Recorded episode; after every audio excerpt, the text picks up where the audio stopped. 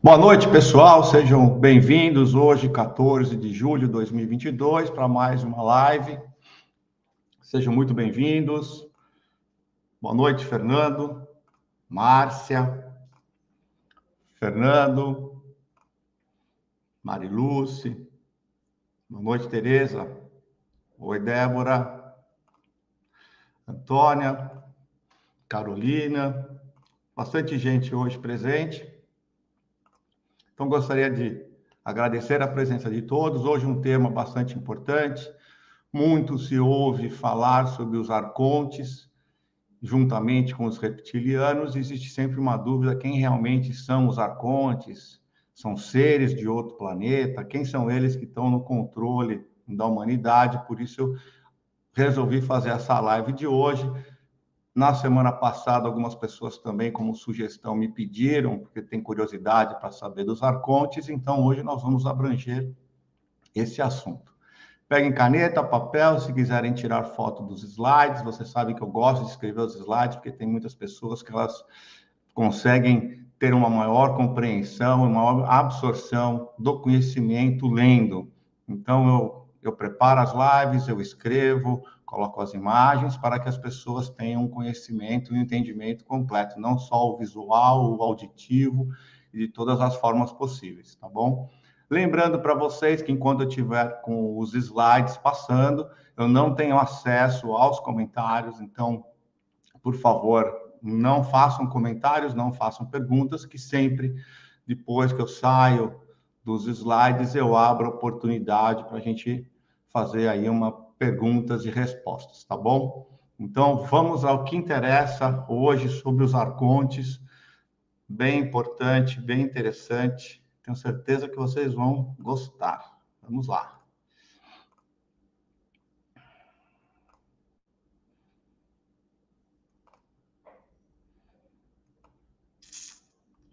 Os arcontes, Jesus nos alertou sobre eles. Então, para nós podermos entender que, quem são o que são os arcontes, eu vou ter que retomar um pouco e fazer uma breve explicação. Nós vamos fazer um pouquinho de história do cristianismo para vocês poderem entender melhor quem são os arcontes. Então, hoje vai ser uma aula de história bem interessante. Vamos lá. Então, nós vamos começar com o Império Romano, rapidamente, para vocês entenderem. O Império Romano ele nasceu 323 antes de Cristo, depois da queda de Alexandre o Grande, quando ele morreu.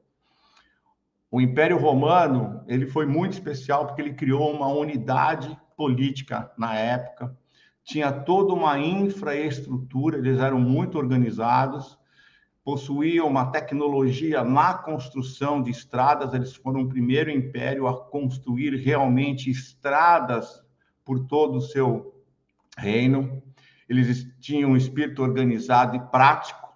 Eles investiam muito na segurança das estradas, porque eles, como é, o império começou a crescer muito, eles tinham muitos comerciantes, muitas negociações, muitos viajantes.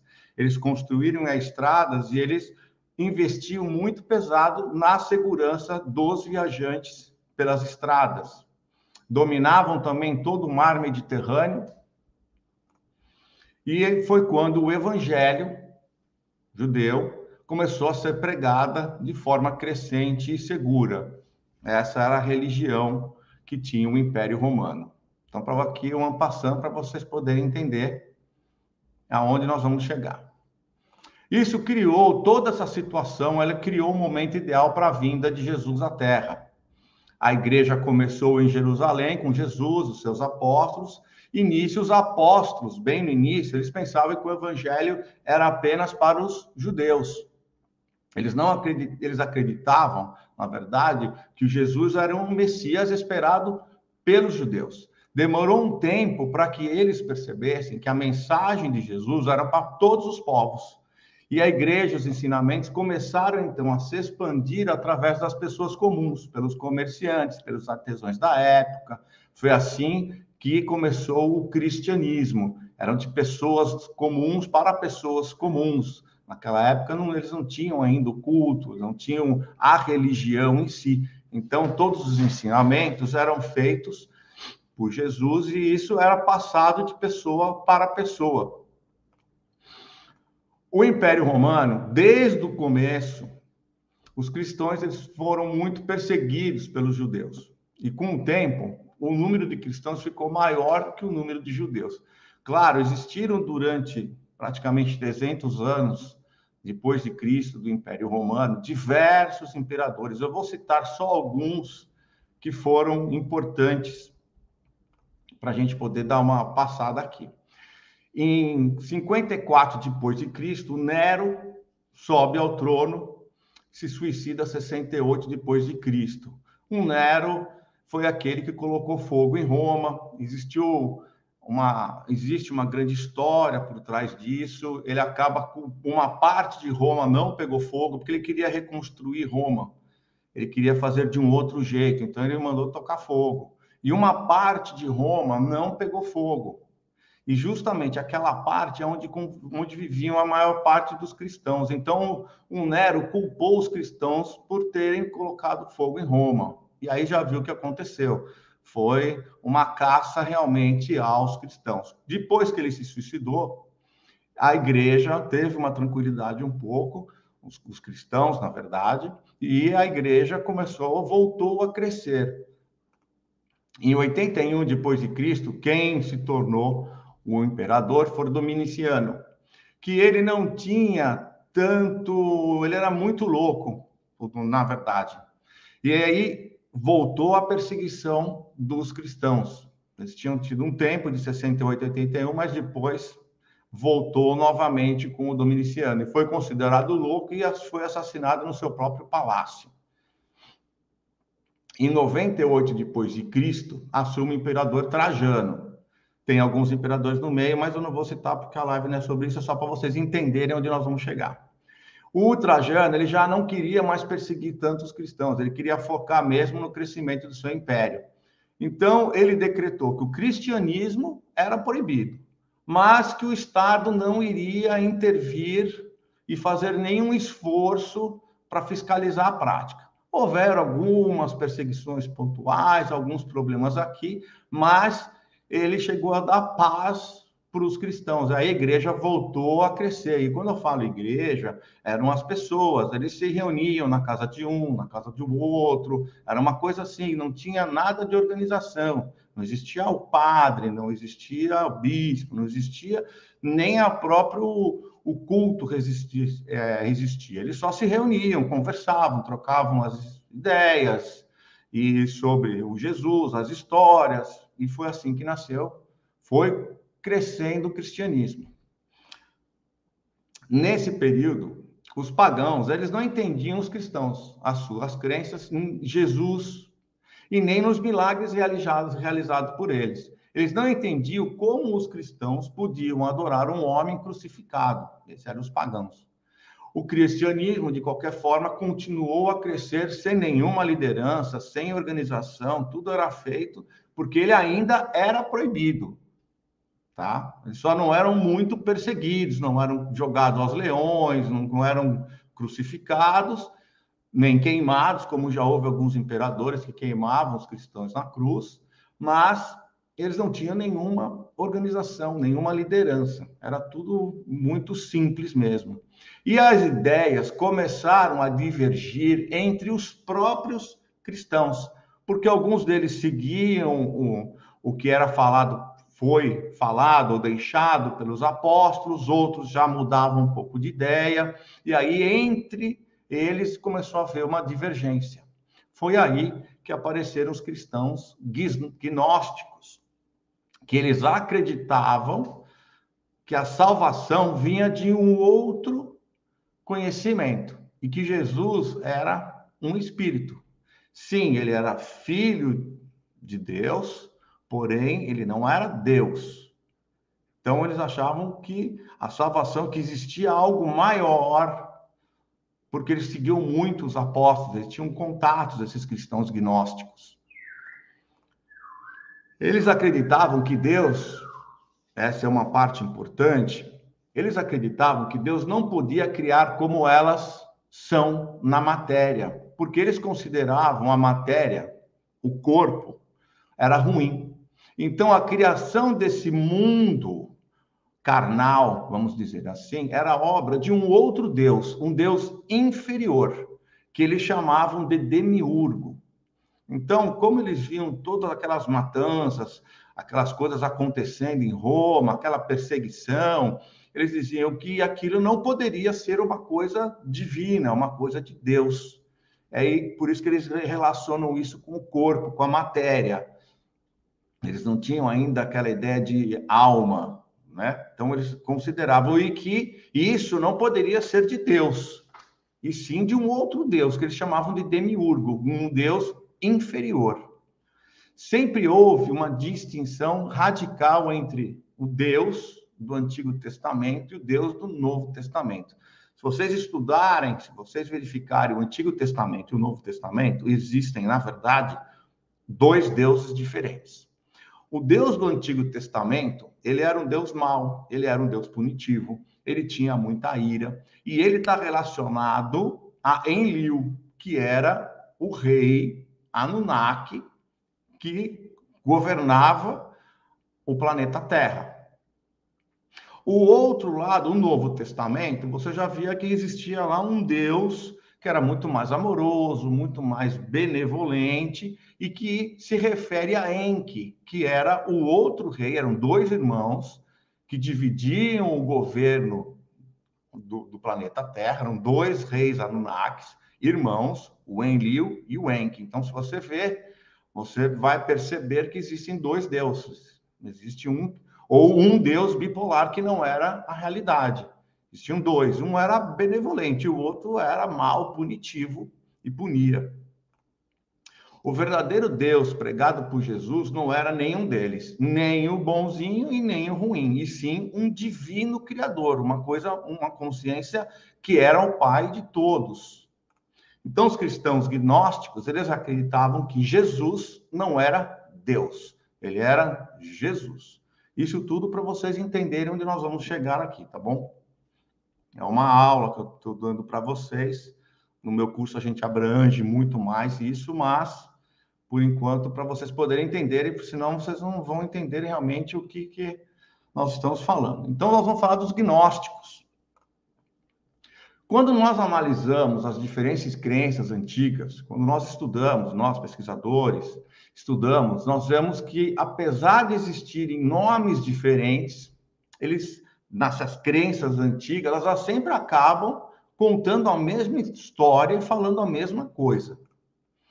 O gnosticismo se tornou um sistema de crença das pessoas que dirigiam a grande biblioteca de Alexandria, que foi queimada pela Igreja Romana porque ela guardava informações e conhecimentos capazes, segundo constam os estudos, de derrubar as versões dadas pela Igreja Romana, e aqui você entende como Igreja Católica, sobre tudo, sobre a real história de Jesus e de Deus. O interessante, quando se fala nos gnósticos, é sempre que existe essa expressão gnóstico, vemos que ela é acompanhada de chacina, supressão, destruição de conhecimento, queima, queima de arquivo, queima de manuscritos, pessoas sendo assassinadas. Um exemplo desses são os cátaros, no sul da França, que eram gnósticos, que, eles, que foi uma civilização totalmente destruída em meados de 1244, por serem gnósticos, no castelo de Montsegur, nas montanhas dos Pirineus. Então, existiam várias civilizações que foram completamente varridas da face da terra por serem gnósticos. Feito isso pela igreja.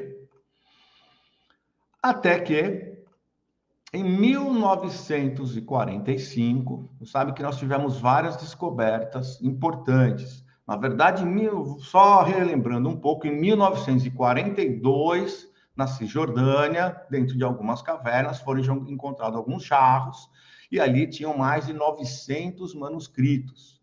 Parte deles foi considerado, é chamado e conhecido até hoje de manuscritos do Mar Morto, e a outra parte são os livros de Enoque.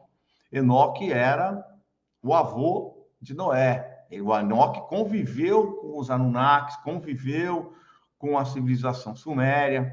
Então, foi um achado muito importante que nos trouxe muito conhecimento. Porém, em 1945, esse é considerado o maior achado, principalmente pelos, por, por, pela religião. Foi achado uma jarra com uma grande quantidade de escritos gnósticos, que ela foi encontrada por um camponês de uma caverna no sul do Egito, nas montanhas de Jabal el-Tarif, que descrevia muito sobre esse sistema de crenças gnóstico.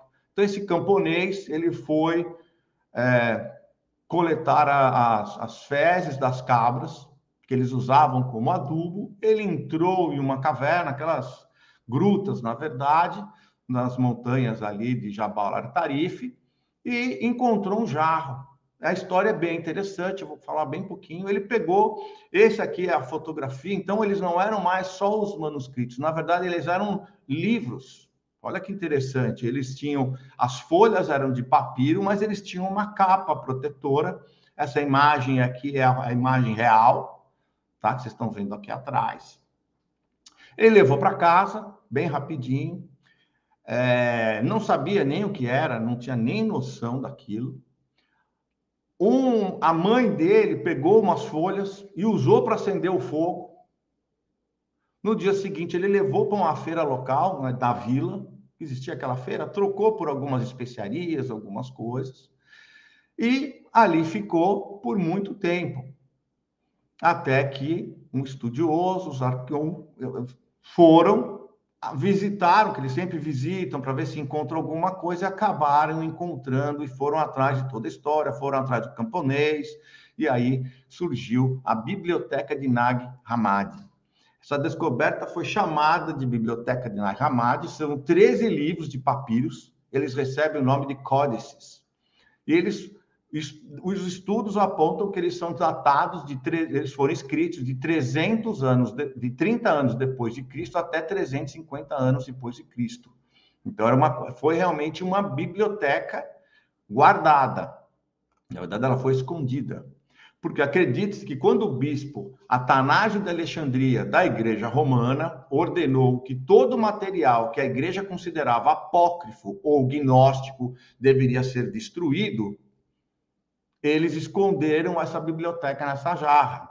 Quando nós falamos de apócrifo, apócrifo significa secreto, oculto, aquele que e a igreja falava que esses daí ela não canonizava, ela não reconhecia como é, uma coisa canônica, então ela chamava de apócrifo ou os gnósticos. Então a igreja católica ela fala não, isso daí para nós não interessa não faz parte, nós não aceitamos, nós não canonizamos e por isso deve ser destruído. Foi aí que a Inquisição fez muita coisa, destruindo não só isso, como tudo que encontrava pela frente e matava as pessoas queimadas por se elas não fossem realmente alinhadas ou pensassem diferente. Então lá você não tinha nenhuma liberdade de pensamento. Se você não acreditasse na igreja, não pagasse os seus impostos, você era queimado. Alguns desses documentos, olha que interessante, porque nessa jarra foram 13 livros, eram 13 códices. Uma parte deles era o hipóstase dos arcontes, que contava sobre os arcontes mas existiam outros. E entre esses outros, eles encontraram os evangelhos de Tomé, evangelho de Maria Madalena, o evangelho de João, o evangelho de Tiago, e Tiago era considerado o irmão de Jesus. Foi encontrado até uma ossada numa caixa escrita em aramaico, onde falava Tiago, filho de José, irmão de Jesus, porque naquela época eles não tinham sobrenome. Então, para poder reconhecer as pessoas, eles falavam a família. Então, encontraram Tiago, filho de José, irmão de Jesus. E Jesus menciona diversas vezes ele, chama-o de irmão. Então, olha os documentos que eles encontraram. Encontraram documentos de pessoas que conviveram com Jesus, que estavam do seu lado, que, que escreviam porque também muitos falam que os apóstolos eram pobres, coitados, ignorantes, e que isso não é verdade. Eles sabiam a leitura, eles sabiam escrever, e naquela época tinham que ser diferenciados. Eles não eram pobrezinhos, coitadinhos que seguiam Jesus. Eles eram educados, eles tinham uma, uma um nível em que largaram tudo para seguir Jesus, mas tinham o poder da leitura e da escrita, e por isso que eles escreviam o que Jesus falava. Então, esses são os evangelhos. Tomé, que fala-se de São Tomé, Maria Madalena, que era companheira de Jesus, na verdade, está sentado à direita de Jesus na Santa Ceia, o Tiago e o João. Olha, os, olha quais são os documentos encontrados e que eram ignorados, sempre foram ignorados e não constam na Bíblia. Eles foram excluídos quando a Igreja Católica escreveu a Bíblia. Simplesmente aqueles que estavam com Jesus, que o acompanhavam, foram deixados de lado. Mas vamos seguir aqui, só para vocês saberem qual a importância de Nag Hammadi dentro da, da nossa história, da nossa verdadeira história. Vamos lá. Então, o hipóstase dos arcontes. Então, somente em 1900, olha só, ele foi descoberto em 1945. Mas somente em 1966 iniciou-se as traduções do, do, desse material encontrado, e só em 1977 é que foi publicada a primeira edição traduzida, e a mais completa e recente foi a edição de 2007, que é essa daqui que eu estou mostrando para vocês, a capa. Então, isso aqui pode ser adquirido, pode ser comprado, é em inglês, tá?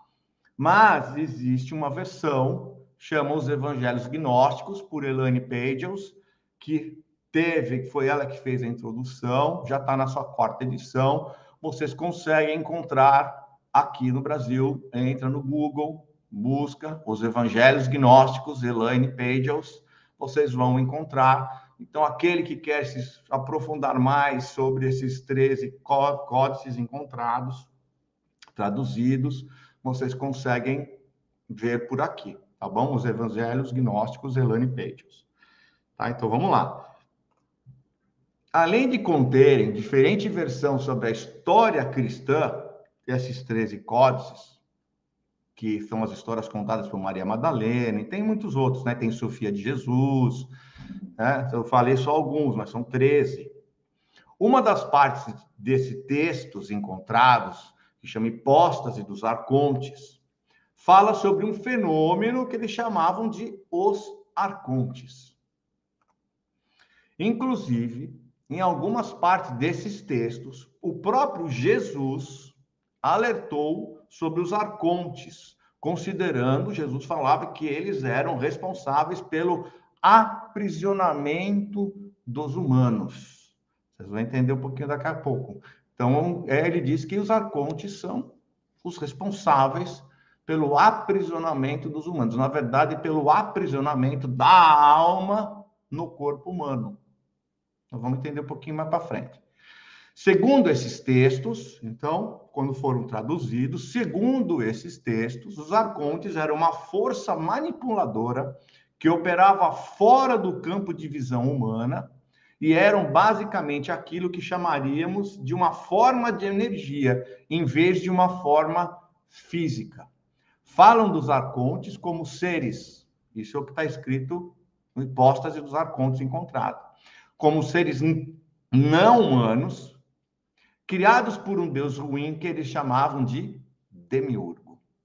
Então, o que nós vemos aqui é que, quando fala fora do campo de visão humana, nós sabemos que a nossa visão humana, primeiro, não é vista pelos olhos, ela é vista pelo cérebro, apenas a, a, a frequência de imagem captada pelos nossos olhos. E é um espectro extremamente pequeno perto de tudo que existe. Por isso que nós só podemos ver um de um range, de uma ampliação desse tamanho, nós podemos, os nossos olhos ou o nosso cérebro consegue enxergar uma parte muito pequena. Por isso que nós não enxergamos muitas coisas que existem no nosso plano Nós não temos conhecimento porque os nossos olhos não têm a capacidade de enxergar. Então, eles já falavam, naquela época, que eles operavam uma energia fora do campo de visão. Então, o homem não podia ver essas energias e que elas eram energia, não eram forma física. Então, eles não tinham físico, eles não são os arcontes, eles não são um ser, eles não são uma raça de extraterrestres, assim como existem os reptilianos, os arcturianos e assim por diante. Então, os arcontes, na verdade, eles são simplesmente uma energia que diz que foram criados por Demiurgo. Então, quem é Demiurgo? Demiurgo é uma força negativa que os cristãos conhecem como o diabo. Então, as religiões, principalmente a cristã, elas transformam as coisas em é, de uma forma em que o, o, ser humano consiga entender. Por isso que elas nos personificam.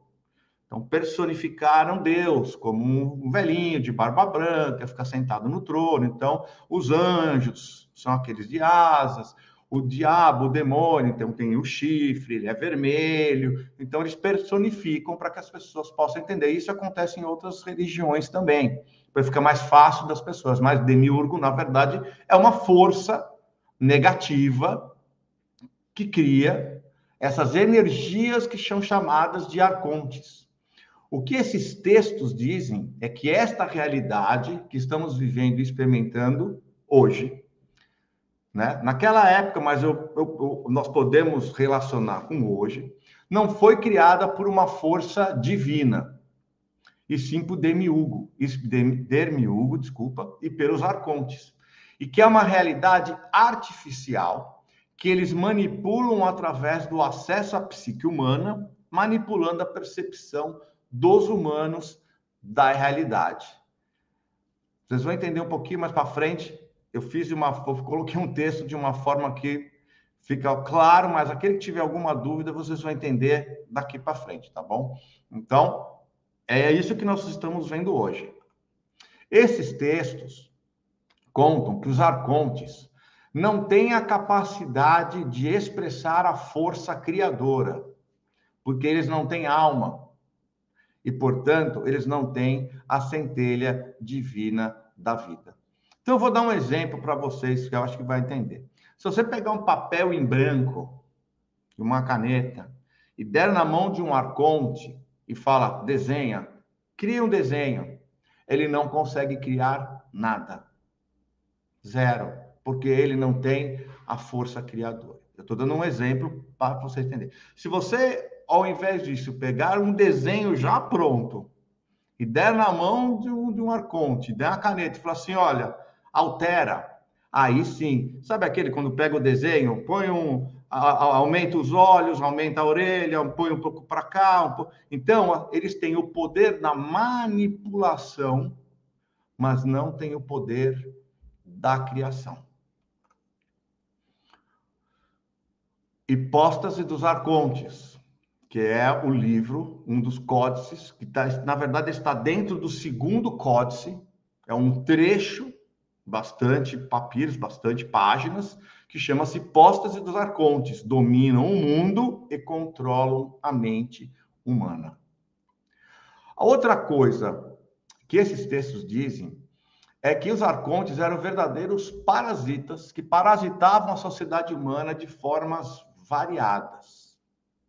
Então, os arcontes, eles são uma energia, o que nós podemos chamar da energia do mal. Ou, em outras palavras, se vocês quiserem saber, eles são os demônios. Mas não os demônios personificados, vermelhinhos, com chifre, com rabo. Não. Eles são aquela energia que toma conta daquele corpo quando ele está de uma pessoa, quando ele vibra muito baixo. E essa energia dos arcontes, ele toma conta, fazendo com que ele faça maldades. É a maldade os arcontes são a energia da maldade, digamos assim, tá bom? E eles parasitam, na verdade, porque como eles não são criadores, eles não criam nada, eles precisam parasitar para que a pessoa ou a alma que eles parasitam faça o trabalho que tem que ser feito para eles. Se nós formos à fé islâmica, existem seres energéticos negativos. Então, se nós formos estudar a fé islâmica, nós vamos ver que lá também fala de seres energéticos negativos, que eles não chamam de demônios, eles chamam de jinn. E quando nós olhamos para os jinns, em que eles falam na fé islâmica, quando nós estudamos o islamismo, nós vemos que os jinns nada mais são do que os arcontes. E que eles são a mesma coisa. E se nós formos estudar outras culturas e outras religiões, todos os seus demônios, os seus jeans, os seus é, a, a maldade, elas no fundo tudo estão parecidas, são a mesma coisa que os gnósticos, os cristãos gnósticos chamavam de arcontes. Então, arcontes é a energia da maldade, do mal. Quando olhamos a sociedade humana de hoje, perguntamos, essa é uma pergunta que eu vou fazer para você. Quem é que cria a sociedade? Quem é que cria a humanidade? Qual é a força criadora na sociedade humana? E eu vou deixar aí os 10 segundos enquanto eu tomo água para você responder essa.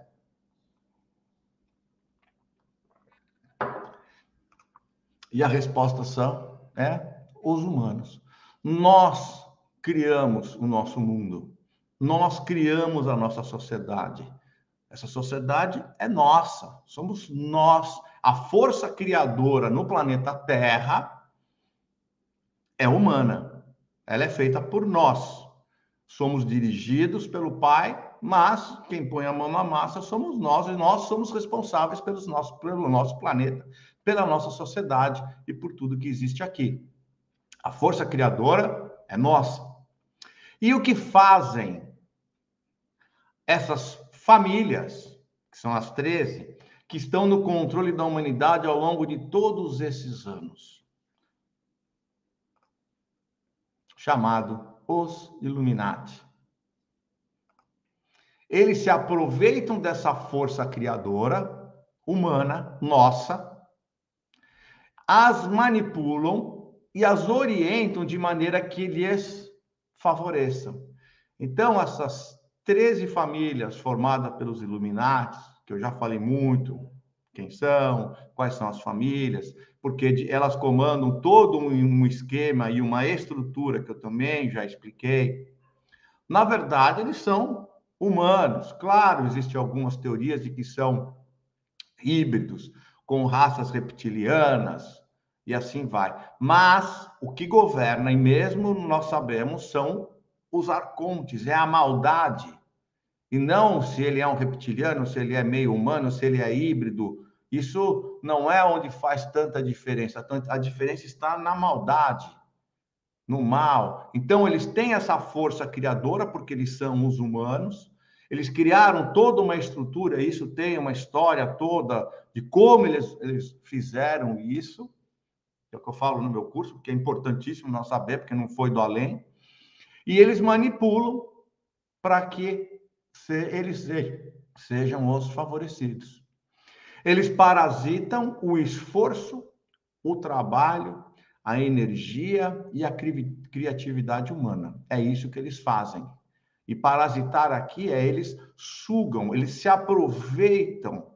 E vocês vão entender. Se você olhar para o sistema bancário, hoje, do jeito que ele foi construído pelos Illuminati, que comandam todo o sistema bancário mundial e monetário, ele é totalmente focado em parasitar a energia e esforço da população humana, através dos seus juros compostos, dos juros abusivos, dos cartões de créditos, do crédito que você compra um carro, vai quando você vai pagar, você pagou quase duas vezes o carro, da sua casa, de tudo que eles penhoram, e todo o sistema financeiro ele é baseado para parasitar a energia e o esforço da população. Eles falam que é para ajudar, eles criaram um sistema e aí entra a manipulação para que eles possam, no fundo, parasitar a energia e esforço. Se você olha o sistema tributário, por exemplo, é um outro exemplo que eu vou dar para vocês, ele é uma parasitação do esforço e da criatividade humana. Porque ele te corrói, ele corrói as empresas, altos tributos para sustentar um Estado inchado, um Estado ineficiente, que não presta o serviço que deveria prestar pelo preço que cobra, e ele torna-se os humanos escravos desse sistema. E aqui a criatividade humana, porque sempre que você tenta ser um empreendedor, sempre que você tenta fazer alguma coisa, o sistema tributário é o nosso, principalmente o brasileiro, é um dos mais terríveis e prejudiciais que existem. Vamos seguir. Os arcontes, por serem energia de baixa vibração, eles se alimentam de energias de baixa vibração, como o medo, a ansiedade, a frustração, o ódio, a culpa e companhia limitada e assim por diante. Então, por isso, eles dominam a mídia. Por isso, o grande investimento dos Illuminatis é a mídia, porque através da mídia eles manipulam as informações para que a humanidade viva sempre com medo, com frustração, com ansiedade, com ódio, com culpa. Se você pega os noticiários, você vê que só tem tragédia, só tem coisa ruim. Você já parou para pensar que naquele dia, naqueles 24 horas, não tem acontecido nada de bom. Realmente, a única coisa que ele tem que passar é o filho que matou o pai, é o outro que estuprou a outra, é o outro que foi preso, é o dinheiro na cueca, é o. Só que tem coisa ruim. Você acha que no mundo inteiro, ou no Brasil, ou na sua cidade, nada aconteceu de bom? Nada. Eles não passam nada, eles não passam as descobertas, eles não passam o, que, o conhecimento, as coisas boas que acontecem. Eles transformam o mundo num terror para quem fica colado na televisão e só assiste o que, esses noticiários, né? Globo, Datena, é só tragédia, é só coisa ruim. Vive no mundo ruim, no mundo maldoso. Mas o mundo não é isso, só isso. Claro que existe isso, mas não é a maior parte. Mas eles manipulam, é isso que os arcontes fazem, através dos humanos essa maldade que existe, porque eles vibram em baixa vibração, e eles fazem isso porque eles querem o poder, os humanos, o controle, a ganância, o dinheiro, o ego. Então, eles vibram tão baixos que conseguem, eles incorporam, eles absorvem essa energia dos arcontes, e aí fazem tudo o que fazem, transforma o nosso mundo à vista, quando você olha os noticiários, você só acha que só aquilo de ruim acontece 24 horas por dia. E não é bem assim, todos nós sabemos. Tem pessoas hoje que estão saindo de férias, tem pessoas que já estão de férias, tem pessoas que estão curtindo com a sua família, tem pessoas que fizeram bons negócios, tem pessoas que viveram que aconteceu inúmeras e milhares e milhões de coisas muito boas hoje, mas nada disso aparece. Por ano, tem, nós temos no mínimo, no mínimo, 12 descobertas arqueológicas, científicas, que muda toda a história da humanidade. Vocês já ouviram alguma? Você já viu noticiário alguma coisa? Vocês já ouviram? Em 2007 saiu a versão mais completa da biblioteca de Nag Hammadi. Vocês escutaram alguma coisa? Vocês, vocês já tinham ouvido falar de alguma coisa? Não, nunca. É sempre a notícia ruim, é sempre colocando medo, é a guerra e assim por diante. Então, como derrotá-los? Como derrotar a maldade? Essa turma que está aí, como nós podemos derrotá-los? Porque no final, no fundo, é o que todo mundo busca. Todo mundo pergunta: tá bom, estamos sabendo isso, mas como é que nós vamos nos livrar deles? E aí, nós vamos pensar. Esse achei muito interessante é, falar isso daqui. Remover a causa do problema é muito mais eficiente que encontrar uma solução para o problema. Então, se você quiser realmente acabar, você tem que ir na causa. Uma doença, quando você a pessoa está doente, é muito mais fácil você encontrar, você quer resolver mesmo, você tem que encontrar o foco daquela doença.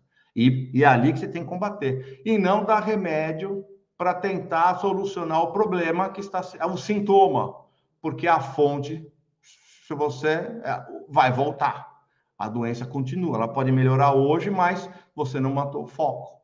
Então é isso que nós temos que ter isso na cabeça. Então nós temos duas opções. A primeira opção, opção que nós temos é lutar. Nós vamos lutar, nós vamos acabar com ele, nós vamos ir para as ruas, pegar nas armas, né? Nós vamos lutar, nós vamos guerrear, nós vamos contra os 13, nós vamos botar fogo. Só que isso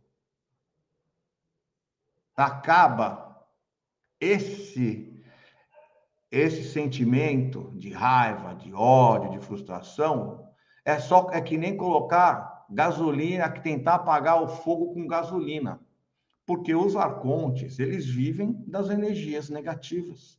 Então, se nós alimentarmos com esses sentimentos, é querer apagar uma fogueira com gasolina. Vai piorar. Vai piorar e muito. E por isso que está sendo feito todo um processo no planeta Terra de uma outra forma, que é mudarmos a forma como interagimos com essa realidade do dia de hoje, pois com o poder da criação que nós temos, que nós somos filhos de Deus, nós temos o poder da cocriação. E os arcontes eles não têm. Nós podemos criar um mundo e a vida que desejamos. Nós não temos o poder de criar dimensões diferentes, paralelas, mas nós temos poder de criar a realidade. É isso que nós precisamos entender. E quando Jesus falava no despertar da consciência, na expansão da consciência, ele, na verdade, queria ensinar, e ele deixou para nós os, os sentimentos, são os quatro sentimentos divinos que eu falo bastante: o amor, a compaixão, o perdão e o respeito, para que nós possamos entender esse nosso poder e manifestar essa alteração, porque assim como quando você manifesta o amor, o perdão, a compaixão, o respeito, a felicidade, a alegria, a, essa, a energia desses sentimentos é tão alta que ela anula a energia do mal, dos arcontes. E é isso que ele veio nos ensinar. Porque, só vou fazer um parênteses aqui. O coração, isso já foi medido cientificamente, o coração, ele é o órgão que a força eletromagnética, o campo eletromagnético que ele tem é 6 mil vezes. 6 mil vezes. Isso é provado cientificamente. Mais forte mais poderoso que o nosso cérebro. O nosso coração, o coração aqui no centro do peito, é nossa conexão, conexão com o divino. E eu já expliquei isso em outras aulas, outras, outras lives. O amor, na verdade, é uma grande energia que conecta todos. E ela é de extrema frequência, alta frequência. O que eles fazem? Quando eles levam o medo, a raiva, o ódio, esse centro de energia passa a não ser mais o coração, ele passa a ser comandado por emoção. E a emoção fica mais abaixo na barriga. Por isso, quando você tem medo, quando você tem muito ansioso, você tem o estômago embrulha, você tem vontade de ir no banheiro, você está nervoso, porque você o foco está na barriga. Falando bem assim, a grosso modo, para que todo mundo entenda. Então, eles colocam sempre a sua vibração através do medo, da raiva, do ódio, pela emoção. Então você não toma as atitudes que você toma, você não toma pelo coração. O coração comanda o cérebro, não é o cérebro que comanda o coração. Agora, quando você toma atitudes pela emoção, você perde a razão. E é isso que eles querem. Então você se torna. E eles fazem isso através do quê? através da mídia, através da separação dos humanos entre raças. entre eh, gêneros, entre classes sociais, é sempre o pobre contra o rico, o preto contra o branco, o azul contra o amarelo, o homem, a mulher, o outro. Eles criam em que os próprios humanos brigam entre si e eles ficam assistindo de cadeirinha e de poltrona. E toda essa briga, toda essa separação, toda essa divisão acaba causando energia baixa. Todo mundo passa, a maioria, a ter as suas decisões, a sua vida controlada pelas emoções. As emoções são ruins, a baixa frequência, eles tomam o controle e, na verdade, os humanos passam a ser a grande uh, fonte da energia da vida dos arcontes. Então, nós somos para eles uma alimentação. Então, sempre que você tem esses sentimentos ruins, você está alimentando eles. O despertar da consciência é o que ajuda as pessoas a entender esse processo, entender o mundo que elas vivem, desliga a televisão, se dedica para outras coisas, ao conhecimento, a saber o que existe, porque só o conhecimento traz o entendimento. Você passa a, a elevar a sua energia, você passa a usar o seu coração como grande comunicador e a gente passa a não ser mais o alimento dos arcontes, passando a matá-los de fome, que é isso que nós temos que fazer. A grande guerra que nós temos contra eles é, é a fome, é matá-los de fome através dos nossos, da nossa vibração alta, o que nós conseguimos pelos quatro sentimentos divinos que Jesus veio. Essa foi a lição dele, de tudo que ele veio ensinar. Se você quiser resumir, resume-se em quatro palavras: amor, compaixão, perdão e respeito. Esses são os ensinamentos que ele veio, que nós deu. Ele nos deu dois mil anos para a gente poder aprender isso. E agora é a hora, né? Muitas pessoas vêm colocando em prática, mas chegamos no momento em que é essencial fazer isso, tá bom? Então, acho que vocês conseguiram compreender aqui. Então, qual é a conclusão que nós temos hoje dessa aula sobre os arcontes? maior ferramenta que nós temos para livrar a humanidade do controle dos arcontes e seus aliados é a expansão da consciência. Jesus já pregava que é o que ele fazia. Ele despertava as pessoas através dos seus milagres, através de algumas coisas que ele fazia, e essas pessoas passavam a seguir Jesus e então, o Jesus trabalhava a expansão da consciência delas através do conhecimento, das histórias, das é, parábolas que ele contava, porque naquela época tinha que falar sobre como com parábolas para que essas pessoas pudessem entender. Então ele trabalhava a expansão da consciência. Isso está relatado nos evangelhos de Maria Madalena, de João, de Tiago, de São Tomé, de Barnabé, de Pedro, de Paulo, que foram encontrados em outros lugares, mas eles falam a mesma coisa. E aí, a frase melhor que é João, capítulo 8, versículo 32, e conhecereis a verdade, e a verdade vos libertará. Essa é uma frase conhecida hoje, até falada pelo nosso presidente, Jair Bolsonaro, mas é uma frase já utilizada há muito tempo, porque ela fala exatamente, ela resume o que nós precisamos fazer. E conhecereis a verdade, e a verdade vos libertará. Essa é uma das frases mais importantes, nós temos muitas outras frases. É, o Evangelho de, de, de João é um dos mais completos encontrados até agora. E é muito interessante, ele fala de muitas coisas. Eu até depois posso fazer uma live sobre o Evangelho de João, que tem bastante a ver com aquele é, a parte da mentalização, a comunicação com, com, com, Deus, a parte da manifestação daquilo que você deseja, é, que foi, na verdade, o foco daquele The Secret do filme, né? É, é muito falado, existem coisas que é, foram adulteradas, mas lá no, no Evangelho de João é, ele explica muito bem, é um dos evangelhos mais completos achados, encontrados até hoje. É muito interessante.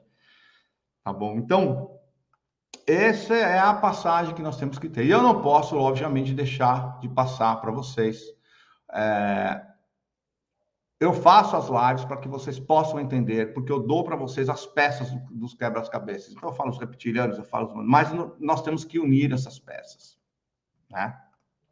Então, se você olhar o jornal, a Jornada do Despertar da Consciência, as lives, as informações, os livros, a, a, a, são peças de um quebra-cabeça que você vai ver um pouco aqui, um pouco ali. Eu tento passar da melhor forma possível, vocês sabem. Só que a expansão da consciência, que é o que Jesus fazia também, ela é a parte mais importante, porque não adianta você ter um monte de informação e um monte de peças se você não monta o quebra-cabeça. Entende exatamente o começo, meio e fim e tudo o que aconteceu porque só a expansão da consciência você consegue, na verdade não é só, mas ela te dá muito, muitas ferramentas e o entendimento para que você entenda tudo o que está acontecendo, entenda a verdadeira história e se prepare ele para elevar a sua consciência, para ir para uma outra dimensão e dessa forma você ascensiona. Então a expansão da consciência é a parte mais complicada, porque montar todo esse quebra-cabeça não é fácil. É o que eu falo para meus alunos. Eu me levei 14 anos fazendo, montando esse quebra-cabeça. Quando eu, consegui montar o quebra-cabeça, eu fui direcionado pelos meus mentores, por uma consciência que me, ajuda e me auxilia a ajudar as pessoas, que essa seria a minha contribuição, além de algumas outras, mas essa foi muito específica, em que eu teria que ajudar e fazer um atalho, porque as pessoas não têm mais 14 anos para conseguir montar esse quebra-cabeça para poder fazer todo o processo, sendo que nós estamos no final da transição planetária. Nós estamos nos 48 do segundo tempo já. Então, eu passei um ano da minha vida, me dediquei um ano para poder fazer um curso, porque eu tive que criar um curso, porque eu tive que largar a minha vida de empresário para poder me dedicar 100%. Essas lives elas demoram para fazer, os estudos, as aulas, então, eu tive que criar. E eles falaram: você vai criar um curso, porque esse curso vai ajudar você no sustento da sua família, enquanto você continua com o seu percurso, continua estudando e continua ajudando as pessoas. E por isso eu montei um curso 100% online, são sete módulos, e esse curso eu conto do começo da estrutura do universo central, origem da matéria, tem esse lado mais é, da origem mesmo, da consciência, da trindade, para que as pessoas entendam que não é do além, quem é o divino criador, como funciona o plano, a integração das polaridades, que eu também já fiz uma live explicando um pouco, as raças, Nibiru, que está para chegar, que agora é notícia, né? Todo mundo falando Nibiru está chegando, Nibiru está chegando, fala-se de Nibiru, mas ninguém sabe direito o que é Nibiru, eu explico a Guerra Galáctica, quem foram os Anunnakis, a, resta, né, a raça extraterrestre que mais impactou na humanidade, impacta até hoje. Homo erectus para Homo sapiens, a verdadeira história de Adão e Eva, inclusive contada também nos, nos, nos gnósticos. Quando aí houve o declínio da humanidade, nós tivemos uma alteração de DNA. Marduk iniciou as três pilares de dominação, então essas 13 famílias elas se baseiam por isso que a, a, o triângulo ou a pirâmide, a base delas, é o logo delas, é o símbolo, porque são três pilares de dominação. Eu conto toda a história do cristianismo. Hoje eu falei um pouquinho, mas para as pessoas entenderem como é que foi toda a história do cristianismo, como nasceu a Igreja Católica, em, que situação ela nasceu depois da queda do Império Romano. Falo sobre os casarianos, Robles Rothschild, que aí entra a parte financeira do sistema financeiro que nós temos hoje, onde ele nasceu, como é que eles faziam, chegam nos Illuminati, falam sobre a transição planetária, o evento que é a virada de chave da terceira para a quinta dimensão, que é falado na Bíblia, e Jesus nos diz que é a separação do joio do trigo. Então, quais são as possíveis situações? Eu, eu abranjo as cinco possíveis situações, para que, se não for uma delas, vai ser uma mescla dela, mas que você esteja preparado. E a nova Terra, como vai viver na quinta dimensão? Eu sou uma das poucas pessoas que falam sobre isso. Como é que nós vamos viver? Porque uma coisa é saber que nós vamos para a quinta dimensão, mas o que está nos espera? Como é que nós vamos viver? Como nós vamos nos organizar? Como, quais serão as profissões? E eu mostro tudo muito bem explicado na quinta dimensão. Então, ele é online, você pode assistir quando quiser, quantas vezes quiser, de onde você quiser. O seu acesso é ilimitado, você não tem limite, não é um ano, dois anos. Enquanto tivermos aqui, você vai ter, você vai ter também o acesso à atualização. Eu disponibilizo todo esse curso escrito em PDF, são mais de 200 páginas, ou na verdade é quase um livro. E você tem sete dias de garantia. Se você olhar o livro, ver o curso durante sete dias, da data que você comprou, sete dias, independente se você assistiu um módulo, dois, ou se você tem assistido o curso inteiro. Se você achar que não valeu a pena, que não é legal, você tem 100% do seu dinheiro de volta. Só apertar um botão lá na plataforma, ninguém vai te perguntar o porquê, o motivo, tá? É o seu direito de ter esses sete dias, se você não gostar tá bom? Tenho diversos alunos, hoje já são mais de 800 alunos em nove países, mas não são porque estão em nove países que são em nove línguas, é que nós temos brasileiros espalhados pelo mundo inteiro que assistem a minha live, que vão né, buscar conhecimento e acabam adquirindo o curso. Já somos hoje em nove países, então nós temos aí Califórnia, nós temos Portugal, nós temos Japão, Alemanha, Holanda, Itália, Inglaterra, Brasil, graças a Deus, Espanha. Tá bom? Então tem os comentários ali no meu site, tem mais. O preço desse curso normalmente deveria ser uns 600 reais, mas eu sei que eu preciso ajudar as pessoas. Então hoje ele sai por menos de 29 reais por mês, ou seja, por menos de um real por dia. Ou o preço de um livro, hoje você pegar o livro, é, o livro de Urante, ele custa em torno de 230, 240 reais. Então, o preço de um livro, onde eu tive pelo menos 45 livros que ler para poder fazer toda a, o meu conhecimento, fora os cursos. Então, é uma coisa muito acessível, por menos de um real por dia, você consegue, em sete módulos, uma, uma hora e meia, uma hora e vinte de duração de cada módulo, você consegue montar o seu quebra-cabeça e ir para um passo adiante, que é o principal, que depois que você tem o conhecimento e entendimento, é você poder colocar em prática, entendendo o que você está fazendo, elevando a sua energia e se preparando para a transição planetária, para a quinta dimensão, com conhecimento. O link vou colocar, tem aqui na descrição do, do desse vídeo. Se não, você pode me achar nas redes sociais, arroba Júnior e me pede por, pelo mensagem ou no Instagram, no Facebook, que eu mando o link para você. Eu também deixo ele fixado no primeiro comentário aqui do vídeo. E agora vamos para as perguntas e respostas de vocês. Então, vamos lá. Voltei aqui. Tomar uma água enquanto vocês elaboram as suas perguntas. Vamos ver.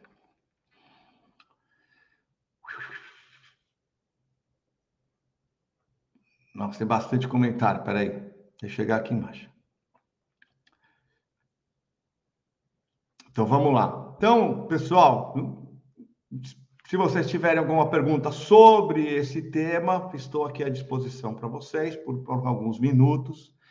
É, se vocês gostaram, por favor, dá o seu like, compartilha, isso ajuda ao, ao YouTube mostrar para mais pessoas, isso é super importante. Tá bom? Comentem depois aqui embaixo. Vamos lá, Márcio Samuel. Reencarnação, manipulação? Não, a reencarnação, Márcio, ela não é, é manipulação. Nós precisamos, a alma, vou colocar aqui, nós como almas, precisamos encarnar para aprender. O problema é que eles manipulam isso, então você tem que encarnar muito mais vezes para poder evoluir como alma. Esse que é o grande problema. A reencarnação ela existe. Você pode reencarnar no planeta Terra, você pode reencarnar em outro planeta. A alma ela encarna no planeta que ela precisa aprender e dependendo do planeta, ela tem que encarnar naquele planeta. Mas o que eles fazem? Eles atrasam esse processo evolutivo. Então as pessoas ficam sempre reencarnando, vamos dizer, para cumprir o mesmo karma, porque elas não conseguem se livrar de um karma. Os karmas são as lições. Então nós como na escola, nós temos que aprender uma lição, é o que eu falo. O planeta Terra é uma escola. Então, nós temos aqui almas jovens, almas que estão na primeira série, segunda, terceira, até o terceiro colegial. Então, conforme você vai aprendendo, através dos karmas, você vai evoluindo. O problema é que os arcontes, eles faz, fazem você repetir de ano. Então, você fica ali sempre repetindo de ano. Tá bom?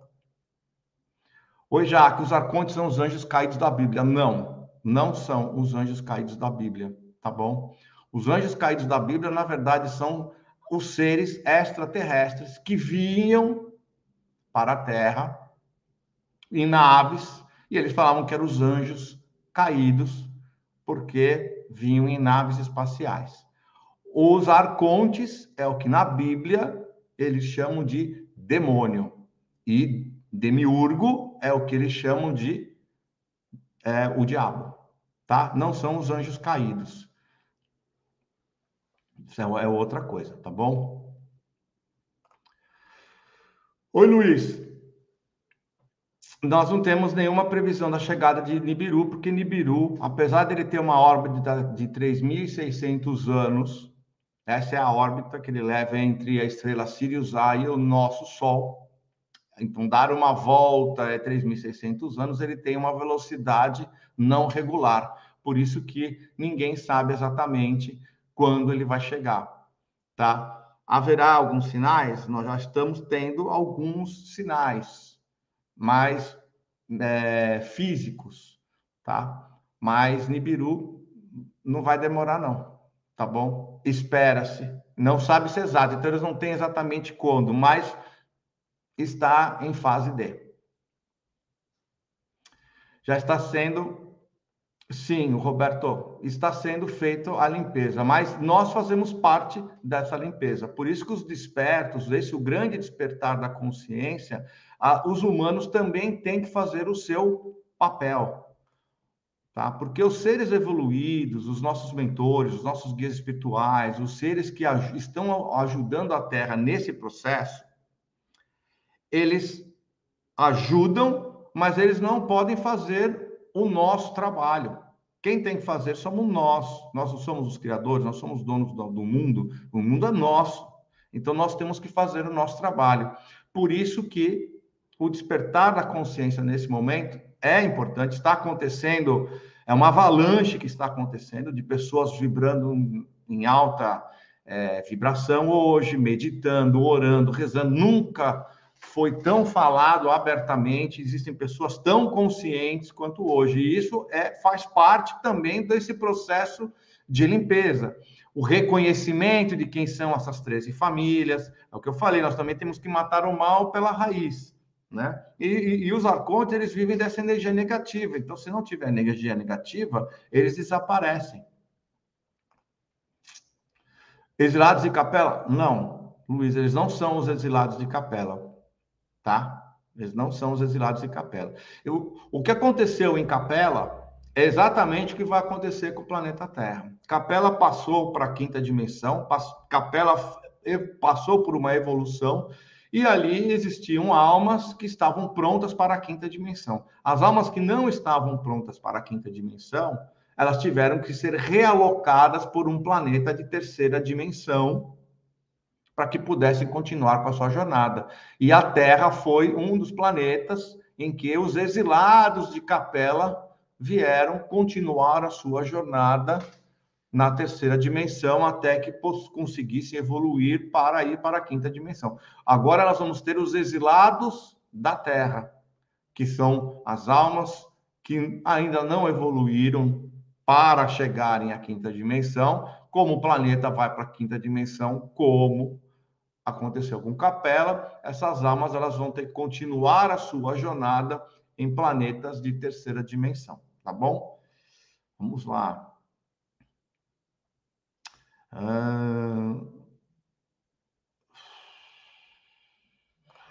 Vamos ver. Quando encarnamos em outra vida ou em outro planeta, começamos do zero, ou temos alguma lembrança do que já vivemos em vida passada. É, Silvânia, quando nós estamos na terceira dimensão, nós temos o véu do esquecimento, porque faz parte do processo da terceira dimensão. Eu diria que a terceira dimensão é a dimensão mais difícil de se passar. É a prova do vestibular. Então, nós nascemos, claro, algumas pessoas têm algumas lembranças. Hoje, como nós estamos passando pela transição planetária, é, nós estamos acessando muito a quarta dimensão, e a quarta dimensão nós temos mais noção de que nós somos. Então, pessoas que conseguem acessar a quarta dimensão conscientemente, elas têm um pouquinho de lembranças, mas no, no, geral, nós nascemos, você não sabe, você não consegue lembrar, a não ser que você faça uma regressão, essas coisas todas, mas normalmente você não consegue lembrar alguns sentimentos, sim, tem pessoas que sentem que são de outros planetas, tem né? sentem que, que são das estrelas, existe o sentimento, mas você não tem a lembrança clara. Ah, eu lembro, eu sou do planeta tal, eu vim aqui, eu vim fazer isso. Isso você não tem, tá? Opa, desculpa. O que também foram criados pela consciência criadora de Deus? Não. E são oposto do bem? Sim. Ou seja, fazem parte da nossa evolução, temos que encontrar um equilíbrio com eles. Bruno, então, eles não foram criados por Deus, ele é uma energia criada por Demiurgo tá? É a maldade, tá? Eu sei que é, é um pouco mais difícil de a gente explicar em tão pouco tempo, mas ela é uma energia que não é divina, eles não têm a centelha divina. Então, ela não foi criada por Deus, ela foi criada por uma. Tanto é que ela não tem vida, ela não tem a centelha divina. Ela foi criada por Demiurgo. Demiurgo, nós não sabemos exatamente né? Não tem um estudo que possa falar, não, ele é isso. Não sabemos se ele foi uma criação divina ou se ele nasceu de alguma, de alguma força, tá? Porque a maldade, ela não é, é diferente do equilíbrio que eu expliquei da integração das polaridades, em que é a integração do masculino com o feminino. É que existe uma que como é, o problema é quando fala-se luz e trevas, que eu acho termos errados, para falar bem a verdade, quando se explica a polaridade, porque a luz automaticamente é, é, o bom e trevas automaticamente é o ruim, que é isso que nós aprendemos, eles nos ensinaram que trevas é ruim. Na verdade, luz e trevas significa branco e preto, significa os opostos, mas não que um é bom e o outro é ruim. Os trevas não é mal, trevas é uma energia masculina. É que esse nome trevas é complicado, é porque ele é o oposto de luz, deveria ser o branco e preto, ou o claro e o escuro, ou alguma coisa do gênero. O problema é que hoje, então, não é. Agora, o mal, ele não pertence a isso. Ele não é uma. O mal não é uma energia divina. É diferente de luz e trevas no sentido real, que é polaridade, a energia feminina e a energia masculina, que tem que se integrar. Isso é uma coisa. A maldade, ela é além disso, porque existem humanos que teoricamente são da luz, extremamente maus. E nós vemos essas 13 famílias e a corja toda delas, e nós vemos por aí todo dia.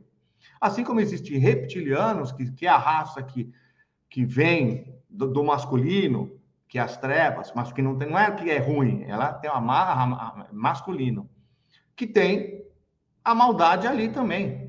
Então a maldade, ela independe da raça, ela independe, então ela é fora ela não faz parte, ela entrou, tanto é que Jesus disse, é o aprisionamento do ser humano, é onde ele fica e ele não tem como intervir. Por quê? Porque existe o livre-arbítrio do homem. Você pode ser bom, você pode ser ruim, você pode ter elevar a sua energia, você pode optar por baixar suas energias. Você pode ter, tomar uma fechada no trânsito, você pode querer sair, matar a pessoa, brigar, xingar, ir atrás, ou você pode simplesmente falar, oh, querida, tudo bem, foi sem querer e bola para frente. É uma opção. E no livre-arbítrio, Deus não pode intervir, porque é a sua opção. E você, como filho de Deus, você, você tem esse poder. Tá bom? Espero que eu tenha explicado para você. Oi, Keila, nós estamos na terceira dimensão. E Nibiru é um planeta nave, é um planeta que ele vem, passa pelo nosso sistema solar a cada 3.600 anos. E normalmente, quando ele passa, ele cria alguns problemas, porque ele entra num campo magnético. Mas aí é uma coisa mais para frente, não, não dá para explicar tudo agora. E nós estamos na terceira dimensão. E nós vamos para a quinta. A quarta dimensão é uma dimensão ponte, é uma, é uma dimensão que ela já existe. Ela é o plano astral, ela existe tanto na terceira dimensão como na quinta. Ela é uma ponte, nós vamos passar muito rapidamente por ela. Nós já acessamos ela, principalmente quando nós dormimos. Tá bom? Ah, vamos lá. Uf.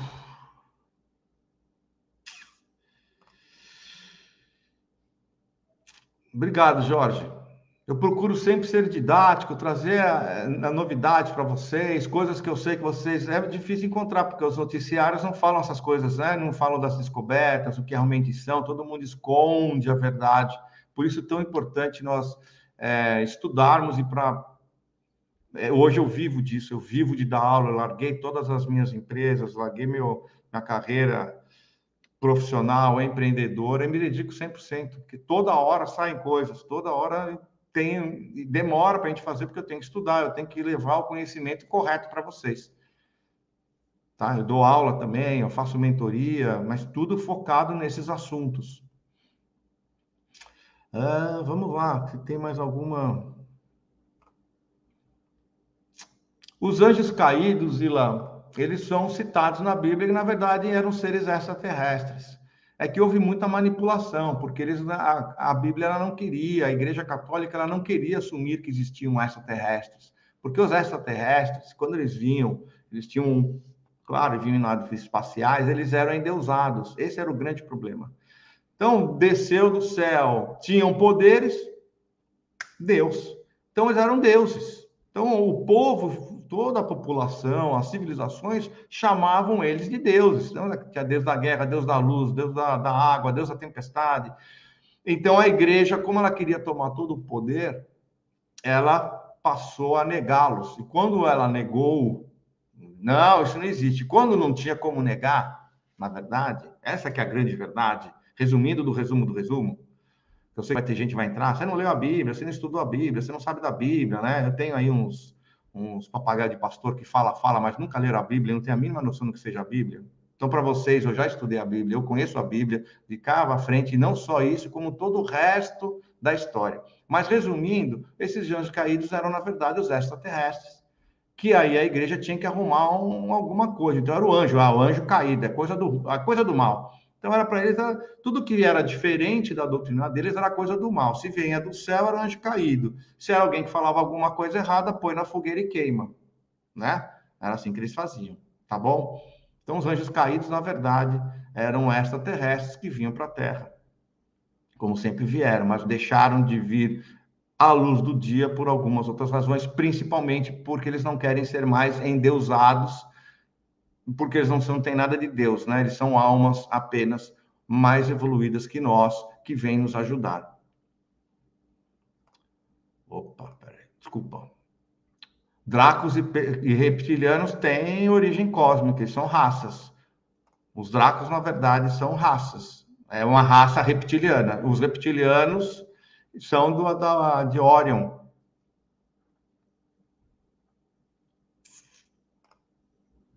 Peraí. Neuza, pessoas que morreram não ressuscitam. Elas reencarnam. Tá? Ressuscitar é uma outra coisa. Ressuscitar é você morrer e depois você foi fazer que nem teoricamente Jesus fez. Não, você não ressuscita. A não ser que você tenha aquelas mortes que depois de uma hora, uma hora e meia você volta. Vamos lá.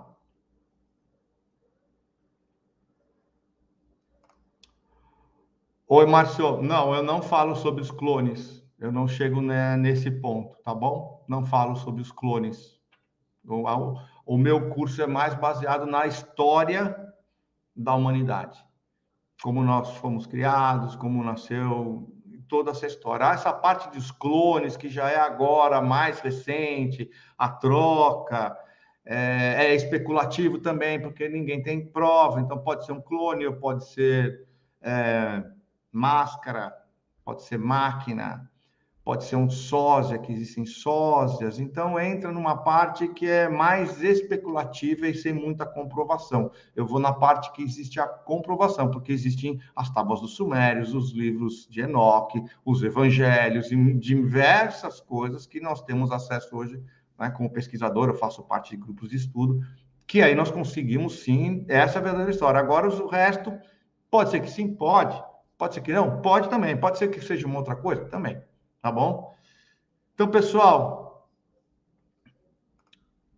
Oi, Andréia. Obrigado, viu, querida? Minha poetisa, viu? Quem quer ter aí uma, uma, uma poetisa, uns livros muito bacanas, Andréa Maria Silva, de Brasília, tá bom? Valeu, Andréia.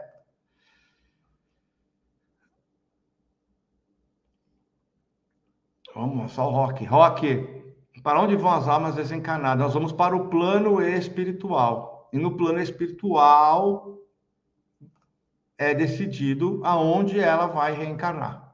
Em qual? Pode ser na Terra? Pode ser na Terra. Se o que ela precisa aprender, se o karma e as lições estiverem na Terra. Dependente, estão em outro planeta que vai facilitar com que ela tenha aquela vivência que ela precisa. A alma, a alma ela tem que aprender e cada alma é diferente, elas têm vários estágios de aprendizado, e de repente você tem que fazer o estágio, um, aquele aprendizado não é no planeta Terra, você vai ter que fazer num outro planeta, que aquele planeta, as condições são melhores para que você tenha aquele aprendizado. Aquela é a escola, é a escola mais apropriada. Você tem que aprender medicina, você tem que ir para uma escola de medicina, não adianta você encarnar numa escola de arquitetura. Estou dando um exemplo assim para vocês poderem entender, para ser bem facinho, tá bom? Porque as pessoas complicam as coisas que deveriam ser mais fáceis. Então, pessoal, nós estamos já em uma hora e 16. Faça os seus comentários aqui abaixo, porque são importantes. Eu respondo todos os comentários. Eu gasto em torno de duas horas por dia respondendo os comentários. Então, se vocês têm algum comentário a fazer, comentem. Dê o seu like, compartilhem com as pessoas que já estão no processo de despertar da consciência, que eu falo, não vai, agora não adianta a gente querer é, convencer ninguém e pegar os céticos, aqueles que ainda estão dormindo, aqueles que almas ainda não chegaram no seu ponto evolutivo, nós temos que respeitá-los. Então não adianta querer convencer ninguém. Mas se você já tem os amigos que estão ou conhecidos ou os grupos, ajude aí a compartilhar, dê o seu like. Vamos ajudar mais pessoas a terem isso, tá bom? Então, um beijo para vocês. Se vocês quiserem sobre algum tema específico, coloquem aqui nos comentários a sua sugestão, o que você gostaria. Né, o ano, a semana passada eu tive umas quatro, cinco pessoas que falaram dos arcontes, alguns outros falaram umas outras coisas, mas eu achei os arcontes pertinentes, que eu também verifico. É, e eu sei que os arcontes eram uma coisa que muitas pessoas achavam até que fosse uma raça extraterrestre assim como os reptilianos, arcturianos e assim por diante, mas vocês viram que não tem nada de raça, é uma outra coisa, e que nós estamos aí numa guerra, muitas coisas acontecendo. Julho é o julho de fogo, né? Vocês veem que coisas acontecendo. Hoje o primeiro-ministro da, da Itália renunciou, Boris Johnson, e as cabeças vão rolar, muita coisa acontecendo, tá bom? Fiquem atentos, não às notícias da mídia tradicional, mas acompanhe aí as redes sociais, acompanhe, né, gosto bastante de, de tem alguns canais também que são o Sandro Rocha, o pastor Sandro Rocha, eu gosto bastante também. Ele faz umas atualizações ali diárias, interessante. Eu acho legal, gosto dele. Tá bom? Então, vamos que vamos. Até a próxima semana. Deixa a sua sugestão, dá o seu like, se inscreve no canal, que aí você ativa o sininho para você saber também quando eu estou fazendo as minhas lives, tá bom? Um beijo a todos, uma boa noite, um bom final de semana e se segurem na cadeira que semana que vem vai, vai ser quente aí na, na política e na, na situação do mundo, tá bom? Um beijo para todos vocês e até mais.